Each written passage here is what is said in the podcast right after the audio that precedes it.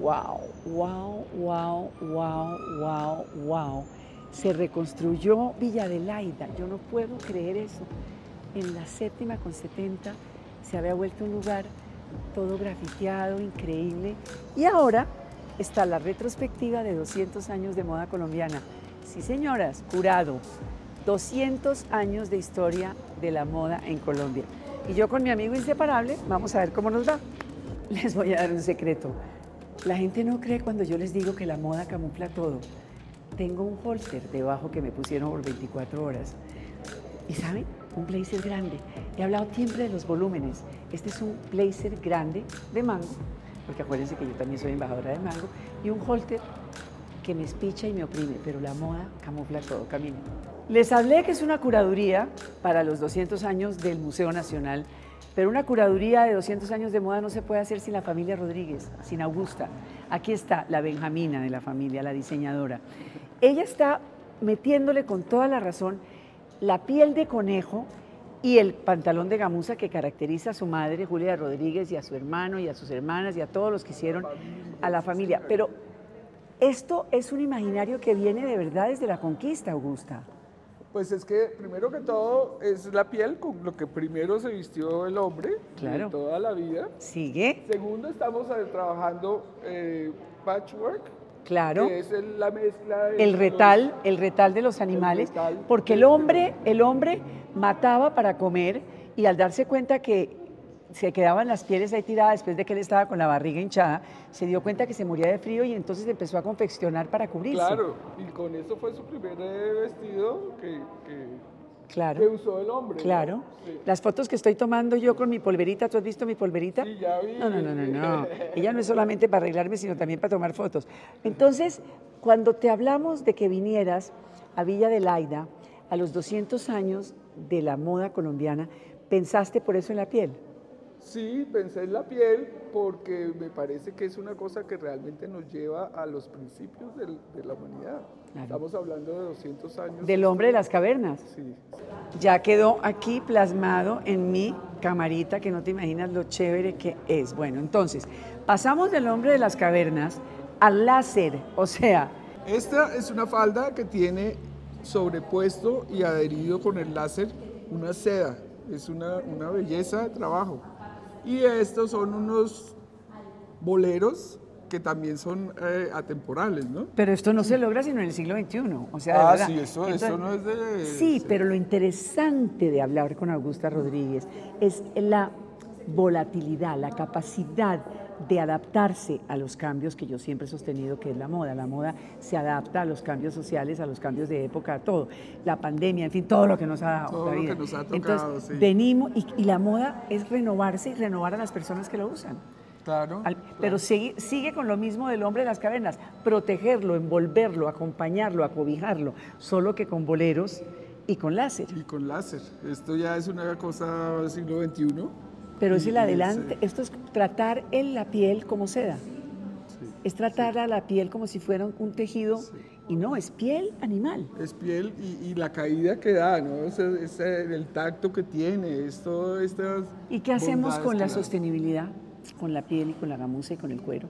Bueno, esto es una cosa que es el recicle de, mejor dicho, peor sería un pellejo en cualquier esquina. Claro, tirado es, ahí. Tirado. Es la utilización máxima del animal, porque el animal se utiliza.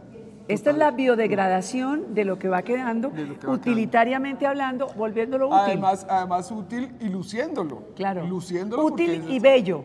Y bello. Eso es la moda. Eso es la moda. Gracias, Augusto. Bueno. Wow. Estar al lado de María de los Ángeles es estar al lado de un museo, además de nuestro Museo Nacional. Tantas salas, tantos momentos, tantas vivencias. Me recuerda mucho a mi mamá hablar del Museo Nacional María de los Ángeles. No, pues a mí, tenerte a ti, acordarme de tu mamá, eh, saber de tu historia, saber que fuiste la primera mujer en el mundo de hablar sobre moda Pilar, qué honor tenerte aquí en los 200 años del Museo Nacional, en este evento en Villa de Laida. No, un honor para nosotros. Yo no estoy aquí, está la moda, la moda colombiana. Si está la moda colombiana, pues yo tenía que estar pedaleándole detrás.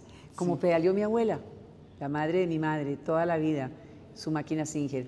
para subsistir y que subsistieran y se educaran sus cuatro hijos, Ay, incluyendo a mi madre. O sea que como no amaré yo la moda.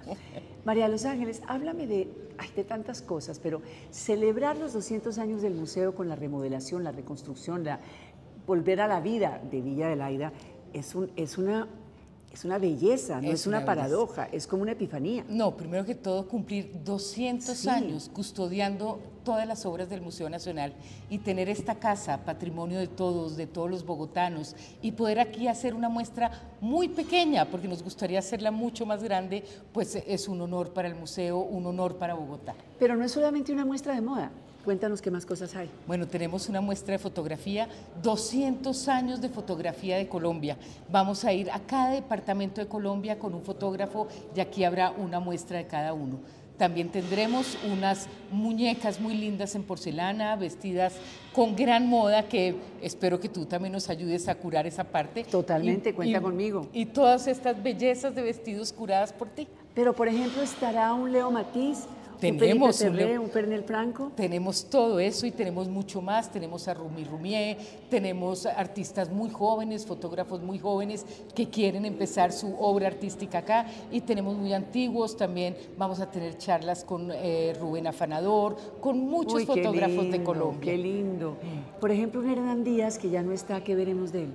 De Hernán Díaz va a haber una obra de él, no sé exactamente, no ha llegado, pero sí vamos a tener una obra de él. Bueno, lo interesante, María Los Ángeles, es que estamos desde la conquista, nuestro indigenismo, los conquistadores, luego la independencia, bueno, todo el tema de Bolívar, Santander y Manuela, los virreyes, la república, y así vamos adentrándonos al cambio de siglo, cuando eh, pasó el 19 y entra el 20, y toda esa ebullición de que se le empieza a ver la piel a la mujer, el charleston, el jazz, los 50, el new look, los 60, la minifalda, y pa- para terminar con nuestros grandes diseñadores colombianos actuales. Qué maravilla. Entonces tenemos que invitar a, a- invitar a todos, Pilar, a que vengan a Villa de Laida. Danos fechas. Desde el 3 de agosto al 30 de agosto estaremos abiertos para todos en esta casa. O sea, ustedes tienen que entender, estamos en la moda es más fuerte que todo, en el momento justo en que esto se va a abrir, no dejen de venir. Para mí es un honor poder estar, hacer parte de la curaduría de este evento, pero sobre todo los invito también, no solo a que visiten todo lo que nos acaba de anunciar María de los Ángeles, sino al siguiente podcast con una mujer impresionante, Carolina Trujillo y su moda, la historia vistiendo la moda y la moda vistiendo la historia en sus diminutas muñecas. Eso es alucinante. Alucinante. No se lo vayan a perder. Yo sigo tomando fotos en mi compañero inseparable. Christopher Pascal. ¿Cuál es su papel exactamente en la celebración de estos 200 años del Museo Nacional y en esta remodelación de Villa de Laida? Cuénteme, por favor. Eh, difícil de responder la pregunta porque es la primera vez que tengo una casa tan increíble en donde no puedo tocar las paredes. Pero ¿cómo así tengo si no es suya? No, pues a mí- yo, fui invitado gracias a los amigos del Museo Nacional, eh, un poco por mi ser atrevido, ser un bad boy en la cultura. Eh, entonces ellos querían mi, mi opinión de qué se debía hacer y después de celebrar 200 años en el Museo Nacional, aquí tenía que ver los 200 años de la historia de la moda en Colombia. Porque la casa se lo merecía, como los grandes museos de moda en, en el mundo, París, Londres, Nueva York. Y encontré una casa donde había tantos vestuarios y tocaba inventarse una forma que la gente tuviera una experiencia muy diferente. Pero hablemos entonces de dónde vienen estos vestidos, porque estos vestidos no vienen con la casa.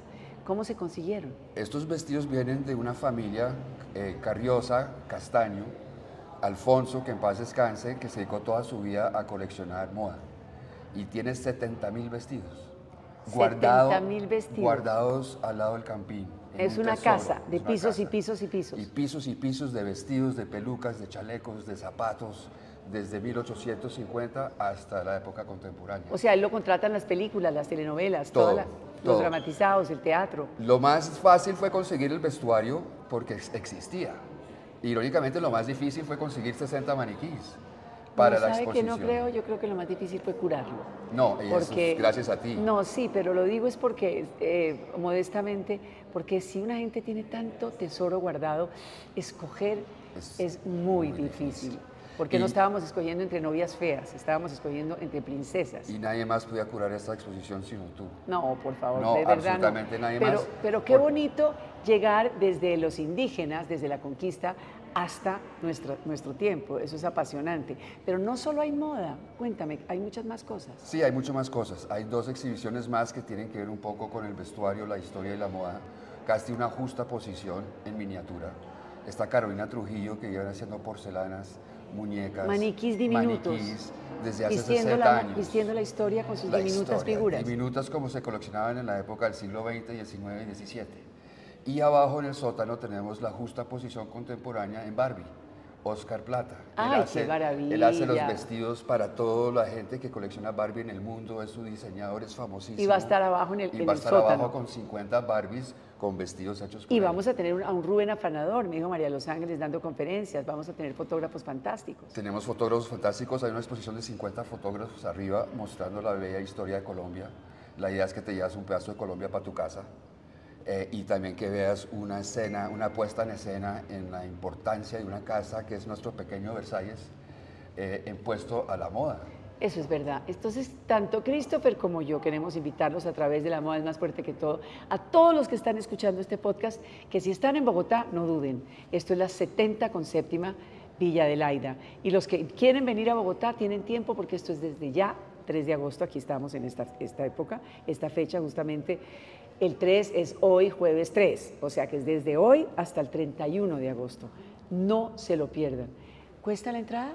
Sí, la entrada por eh, recaudar fondos para el Museo Nacional. Porque son los 200 años, claro. 20 mil pesos. Bueno, no se lo Es un pierdan. aporte, un Es aporte a la es- historia. Es un aporte, es, una, es un ánimo a que el museo siga, a que la cultura no siga siendo la cenicienta de este país, a que amemos la fotografía de ayer, de hoy, de mañana, la moda igual.